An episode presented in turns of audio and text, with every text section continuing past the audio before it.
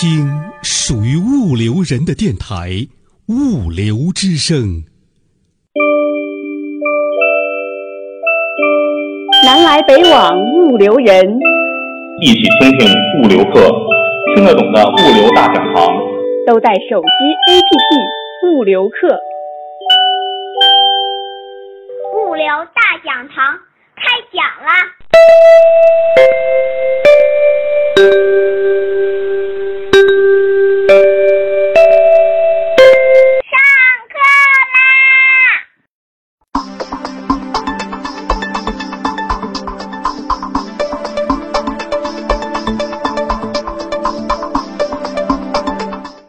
今天的啊、演讲的题目叫做“网络平台改变物流”。在啊、讲这个之前的话呢，大概来分享一下目前现在的行业的一些啊、那个状况吧。大家我们都知道，呃，中国的呃物流，特别是刚刚蔡老师说的，就是呃工业品，就是 B to B 之间的物流呢，百分之九十的啊、都是由小微物流企业完成。刚才蔡老师说的，像德邦物流。它的这个从它的运载的这个它运输的这个总量上来说的话，大概占行业不到百分之一。那我们看到呃，经济发展这么多年，就是物流确实也推动了经济的发展。我常常说，在有呃可能把所有的从业人员加起来，小微物流这个群体，呃，推动着中国的呃货物的流动，也推动着中国过去几千年呃过去几十年经济的这个发展。我觉得也可以说过去几千年经济的发展。我认为，呃，物流是应该是第二个最古老的行业，第一个就是商贸。当我们在我们的老祖宗当时有了商品交换的时候，我觉得就应该马上就有了物流。所以啊、就已经是啊、就是人背马扛的这样子过来。那我觉得到现在为止的话呢，嗯，依然这个整体的状态没有改变，就是百分之九十几的货物都是由小微物流企业来完成的。这个结构并没有变化。第二个的话呢，合作方式也没有变化，因为小微物流企业，刚才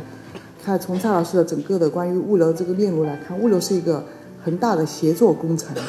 它非常长的链路。那在这个过程中间的话呢，每个小微企业它的力量非常的单薄，所以它只能够做一段的事情或者是一块的事情。那在需要协同的这样一个呃服务链条上，每个人又只这么做一小段，那他们的这种协同的方式呢，最开始可能就是呃，我觉得最开始的时候是有传真机啊，呃，后来是有用很多用 QQ 啊，然后用微信啊，用邮件啊，基本上是用这个人工传递的方法来达到这种协同的目的。那第二个的话，我感觉到现在的这个在这样一种结构以及它的嗯协同方式没有改变的情况下，在现在的这个经济的整体结构在发生变化的过程中间，这个矛盾越来越突出。那经济和消费的整体结构的变化主要在什么地方？就是你会看到，刚才老师也说到德邦的例子，它的大票的货并没有增长，它的货物在变得越来越小，就是以前。呃，一个小微企业，它有一个十七米五的大的挂车，一般里面二三十个客人的货物，一个客人大概几吨货。那现在基本就是，我们就说啊，一车大概有三十票，平均一票一吨。那现在呢，一车六十票是常态，那就意味着平均一票只有半吨。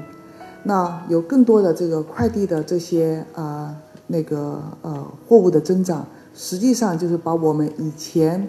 从厂家要整车的拉到仓库，仓库可能用小车拉到那个呃商店，然后商店可能进一件衣服一种式样就可以要几百件了，现在变成了我们就是单件单件的买。你很少再看到一个商店说同样的东西，呃，同样的衣服我要进它一个上百件的，这样都没有了。所以它整体的这个呃订单的碎片化，呃，给这个小微物流企业之间的协同。带来了更加大的矛盾和压力，这也是在啊、呃、这几年来那个，嗯，不仅是嗯从发货的这个生产商贸型企业，哎呀觉得物流体验很差，其实从物流承运和服务的这一方来说，其实日子也过得挺痛苦，质量老上不去，完价格上不去，价格上不去，然后人工成本各方面的费用在上涨，然后啊、毛利率啊、越来越低。所以每个人都很迷茫。所以我觉得物流对于买卖双方来说都是挺痛苦的一个事情。那在这个过程中间的话呢，啊，从我们知道运输刚才说到是一个大的协同工程，那运输的系统化管理谁在思考这个问题？那啊，现在呢我们会看到有更多的人在开始思考。那接下来我想介绍的话呢，就是我们因为今今天既然是在学校，我们就回到运输管理它的本质，嗯，讲一下它的概念。然后再讲一下，我们认为未来从运输的系统化管理，它的未来趋势在哪里，以及卡行天下我们在做什么事情。首先，啊，运输管理这是百度的定义啊，它是对整个运输活动进行管理。那运输的活动，它包含它包括了哪些东西呢？首先，它包括了服务的采购、计划，对运输的活动。就是啊，车辆的啊，它的状态，包括资产，就是我的仓库它在什么样的地方，以及我所有的运力资源或者仓储资源，所有的资源的应用和优化，呃，去支持整个运输计划的这个啊设计跟完成。我觉得这是运输管理的第一部分。第一部分的话呢。那你在运输在实施的过程中间，你必须有包种，包括各种形态的运输，整车也好，零担也好，包裹也好，长途也好，短途也好，空运也好，海运也好，它都是运输的啊这种啊你在做运输管理的时候，你要考虑到各种各样运输的状态，我们怎么样去采取就是啊成本最优、效率最高的方式来。把这个这种资源，把它应用到你的运输计划中间来。第三个就是包括对单个车、车队以及网络的使用，特别是他们的协调组织以及他们的管理优化。所以这呢都是在运输管理方面啊非常基础的、必不可少的一些工作。你去你少做了哪一块，或者你哪一块工作没有做到位的话，直接造成的就是你的。呃，品质的下降和成本的上升。第四个的话，你还包括对运输货物的管理、运输的信息、在途的信息、单证的文件，包括它的资金，还有整个对所有的在这条链路上运作的人员，他的业绩管理等等这些，你会看到，其实运输管理它是一个庞大的工程，你可以大到作为呃一个啊。国家的整体的运输管理，小到一个企业的运输管理。那我们常常说中国的物流成本占 GDP 的成本很高，实际上，嗯，它跟我们整体的国家的运输管理的体系设计，呃的不完整，呃和它的缺陷是息息相关的。呃，这呢是另外一个话题啊。但是从这一点上，我们可以看到，其实，哎，我们的单公斤的。运输的成本其实蛮低的，那为什么整个国家的运输成本一下来，它占 GDP 的成本就这么高呢？实际上，它是在运输管理方面是啊有比较大的缺陷。那呃，我们认为高效的运输管理啊，它的基础工作一定是把单个的呃运输的这个个体能够通过网络的连接，而我们会看到。在最近这几年，呃，物流行业发生了翻天覆地的变化。那它的这个变化最主要的趋势和方向就是四个字：网络加连接。而且在因为有互联网的这个呃应用的那个普及，以及三 G、四 G 网络的普及，以及它的成本的下降，都让物流的网络加连接成为了呃不是很难的一个事情。那我们看到，呃，运输网络，呃，它就是运输管理，它有一个网络平台化的啊趋势。首先，在啊第一个网络，咱们要想到，它是包括线下的网络，就是所有的这个啊货物，它从一个小城市要到一个集中到一个大城市，然后再从一个大城市到另外一个一线城市，然后再转到二线城市，它必须在一个网络中间呃运行，同时它还包括。线上的一个信息的交付，觉得物流它的效用、它的这个效益的提升，一定是在信息的互联互通方面。所以，一个一个高效的运输网络或者是一个高效的运输管理，一定是有非常高效的线上的信息的交互、互联互通，以及相对应的线下的一个非常高密度的这样一个网络。那我们看到运输的过程，它包括从咨询、你询价到预约，到订单，到报价，到路由，到运输，到跟踪，到对账，到支付，这些呢都是我们，呃，就是学习物流或者是啊从事物流的人都非常，嗯明白的一个非常常规的这样一些啊那个步骤。但是你看到我会把运输这个把它标成另外一个颜色，只有运输是需要线下网络的。有大量的东西都是需要线上的协同和沟通，从包括从咨询、预约、订单、报价、路由、跟踪、对账、支付这些，在互联网的平台上都是可以完成的。那你会看到，如果互联网的平台能够支撑这样一些功能的话，那你会通过互联网上的平台数据去指导线下运输的这样一个调度的完成。那线上平台就啊，刚才说到了，它可以做这么多的事情，它是由相关的利益体能够在呃一个平台上，我们不仅能够沟通，我们能够买卖，我们能够协同，我们能够匹配，所有这些的话呢，都是在呃一个嗯在互联网的时代，让一切以前是要用口头或者是用要 QQ。或者是要用微信去单个碎片信息去传播的这样一些东西，变成一个完整的体系。所以我觉得在这个时代，这也是为什么这几年我前面说到物流行业发生了翻天覆地的变化，一种连接的能力，让大家能够重新在线上能够更加大规模的协同来高效的运作。那啊。讲一下，我们认为从运输管理网络平台化未来的几个趋势，这个我很快的过一下。首先，我们认为在这几年所推动的互联，就是呃运输行业的网络平台化，在未来你会看到，啊，优秀的公司会更快速的扩大，而且会有层出不穷的公司在啊在出现。嗯，第二个的话呢，它一定是会推动行业呃健康快速的发展。在过去几十年。中国的物流行业主要是以运为主，那我常常说，我说我把物流分为三个阶段，一个是运营物流，一个是信息物流，一个是数据物流。那运营物流其实大家很清楚，就是我把我的货物从你的发货地送到你的收货地，然后在路上别弄坏了，然后按时间弄到送到就行了。我觉得在过去几十年，我们都是在运营物流时代。那从这几年开始，我们已经进入了一个信息物流时代。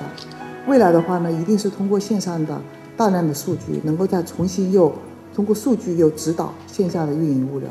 所以，我们现在是啊，这几年物流非常的 exciting。我觉得最主要是我们从一个时代再进入了另外一个时代，而且运输的呃管理平台它会快速的向上游走。呃，我们在呃不仅是物流企业之间的协同，还有物流大规模的物流企业的协同组织。跟发货方之间的协同，还有的话就是，呃，我们认为啊可能会出现很明显的一点，啊，大概也就会在明年吧，会出现以前我们是零售的电商化，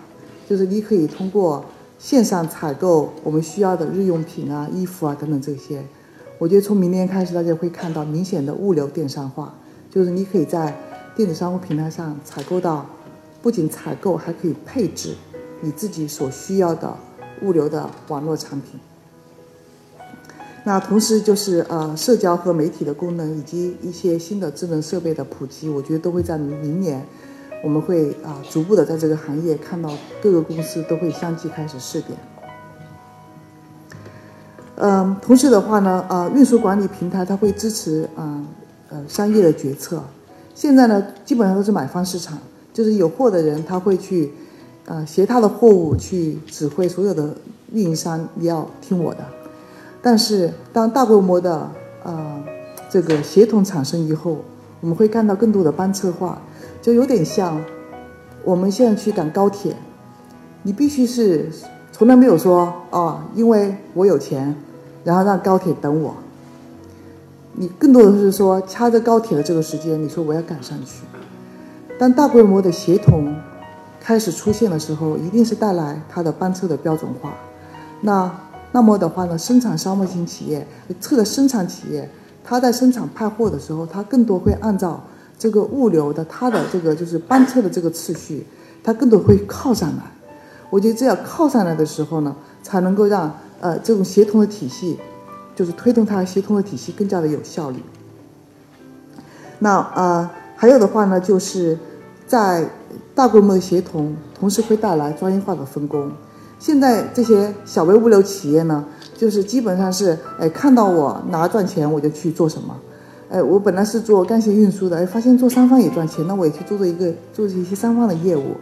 那真正在大规模的协同中间的时候，他会看到，哎，我越做专，我越做好，把我这一块做的极致。实际上呢，这是我的安全感和我的盈利最大的来源。所以这也是会看到，啊，通过网络平台化的这种推进的话，行业中间就是大家都会清楚，我跟别人的界限在什么地方，我应该把什么东西做到极致。所以这也是行业它的健康发展的一个很重要的一个啊。一个推手，我觉得在未来也会非常明显的啊，让大家能够看到。那接下来的话呢，嗯，做一个呃前面非常理论的这样一些小结嘛，嗯，运输管理实际上是一种轻资产的模式，就像卡行天下我们是一种轻资产的模式，它更多的在乎的是管理。那前面我说到的就是运输管理，它有那么多的工作，从预约啊，从咨询啊到运输啊。像德邦他们这些直营的企业的话，它更多的是在运输这个环节，说我有资产，我有车，我来负责做运输。那我们会看到跟运输管理相关的其他的很多工作，其实完全我不需要资产，我就可以完成。它是个协同和啊，它是一个一个协同的平台，是一个交易的平台。嗯呃，第二个的话呢，我们会看到。纯粹基于信息系统的运输管理，就是我做一个 TMS 软件给大家用，啊，我觉得没有协同能力的啊信息系统，我认为未来都没有什么很大的前途。第三个的话呢，就是未来的运输平台，它一定是一个有 TMS 加线下网络，加物流电商，加数据整合，啊，加那个运输指数，去引导大家，嗯。以及呢，帮助同行企业去做啊运输效率的对标功能，所以这些的话呢，你会看到都是，呃，通过互联互通、协同以及数据的整理、计算跟输出这些方面的话呢，我认为都是在物流行业未来的一个嗯会有很重要的这个啊变化。呃，最后做一下卡行天下的介绍，我们呢是一家啊轻资产公司，呃。主要呢有几个大的业务板块。第一个的话呢，我们有线上有一个交易平台，就是我们说的物流电商化这一块。第二个的话呢，我们是有线下的网络啊，我们的网络呢不是我们自己的，都是把全国有几千家小微物流企业啊，把它编成了一个全国的网络，然后让小微企业之间他们的这个货物的这个交互和交易呢，就是线下实体的货物的交互呢，我们在园区网络中间。嗯，去形成，所以我们通过网络跟园区，啊，作为一个节点支撑着我的网络。同时，我有一个卡车的平台，因为卡车的平台是支撑，就是我运输网络必须要靠车来跑，所以我有一个卡车的平台，每一个车都是个体的。那我打通了卡车的平台跟运输网络和我们小微物流企业之间的交易跟协同的能力。最后是一个资源平台，比如说有保险啊、金融啊等等这些，我们现在已经在基于每一个小微物流企业它的时效数、它的时效数据、它的交易量数据以及大家对它的质量的评价数据，通过这个三个维度，我们给予他们啊这种金融的支持。同时，我们的金融的我们的资源平台也包括了那个啊帮助他们啊所有的小微物流企业。他们的交易在上面啊，支付、结算、对账都是在我们的这个资源平台上来完成的。那卡行的话，在呃呃呃，我们有五年的时间，嗯，到现在为止，我们大概有五年半的时间。但是我们前面三年半的时间，几乎都扎在一个地方，在在摸索，在调试，在探索。呃，在过去两年多的时间，我们在开始觉得，哎，这个模式差不多，啊，已经我们觉得比较比较稳当了，然后开始在全国啊开始复制。到目前为止的话，我们在五十一个城市，七千多家小微企业，五千多家直达线路，覆盖中国百分之八十的呃经济活跃区域。那我们这些我们的协同平台，我们叫做啊，是有呃两部分的入口，一个的话呢是我们的 PC 端，你会看到它从开单到所有的货物的在途跟踪，以及到它的对账结算，都是在我们的 PC 端上啊可以完成。呃，同时的话呢，在我们的呃移动端，主要是我们的小微企业跟车跟司机之间的这个协同，哎，包括这些车在什么地方，我把运输的任务调度给他。包括跟司机的交易结算，啊，都在这个上面完成。包括所有的电子，前面我们讲的那个电子运单的这个收回，司机他会在，呃，那个啊，在呃客户签收以后用手机拍照，那大概三秒钟的时间，我们发货的客户就能够，嗯，通过电子订单能够看到啊，他的客户就是已经收到他的货物。那这呢是我们的一个啊交易链路，你会看到啊我们的一个啊。网点的成员，他收到一票货物之后，他会做几个事情。首先，他把这一票货物的，呃，交易给一个专线公司，同时他会在我们的车平台上找到一家适配的司机，把这一票货物送到这个干线公司的这个任务调度给这个司机。那这个时候就出现了一个很大的协同。他调度给司机之后，他会看到，哎，这个司机他给我，他现在已经往我指定那个方向去了。同时，这个专线成员就是承接方，他会看到，哎，有多少货正好像在朝我走来。所以，对于物流来说的话，你的管理最主要的是让我知道。所以我们前面我说到的，他们所有的沟通都是通过呃那个碎片式的信息的传递啊。我有一票货，我有一吨货已经送过去了。那至于货在什么地方？接收这边不知道他在路上是不是塞车，那我是不是要等他？我还是不要等他？所以那互联网它的 LBS 的技术就已经给啊我们的这种嗯信息的共享和协同性提供了非常非常重要的工具。那同时的话呢，我们会啊这个啊专线成员他把这一吨货物放到车上去啊，现在已经在这个路途的什么地方？在那个在行进中间，一直到最后的末端的配送，整个这个链路，每个人都可以看到。这是呃，这是第一个，我是跨多家公司一票交易到底。那对于发货客户来说，他如果没有这样一条链路，他当当他想问，哎，我的货物在什么地方的时候，他可能要打给第一家人，第二家人要打给第三家人，第三家人打给这个司机。哦，这个司机说：“哦，我现在到了什么地方？然后这个信息呢，又要通过又传递给第第二家人，又传递给第一家人，然后传传递给客户。那所有的这个，当你所有的链路打通之后，你会看到有多家公司在协同完成这一个服务。但是对于发货的这一端来说，它的体验是一个非常完整的链路。这是第一个。所以现在我们的网络里面，我们每一票货物。基本上要通过四家、四点二家的呃协同体来共同完成。第二个的话呢，就是每一个人都可以看到我的货物往哪个方向走，每个人可以看到有多少货物朝我这里走来。所以，当大家知道有多少货物朝我这里走来的时候，前面我们说到的，哎，资源的优化、配比、调度，所有的这些质量才会快速的上升。他才不会说：“哎呀，那个我今天准备的是个三吨车，结果来了四吨货。”所以大量的这个目前我们的成本高、体验差，都是因为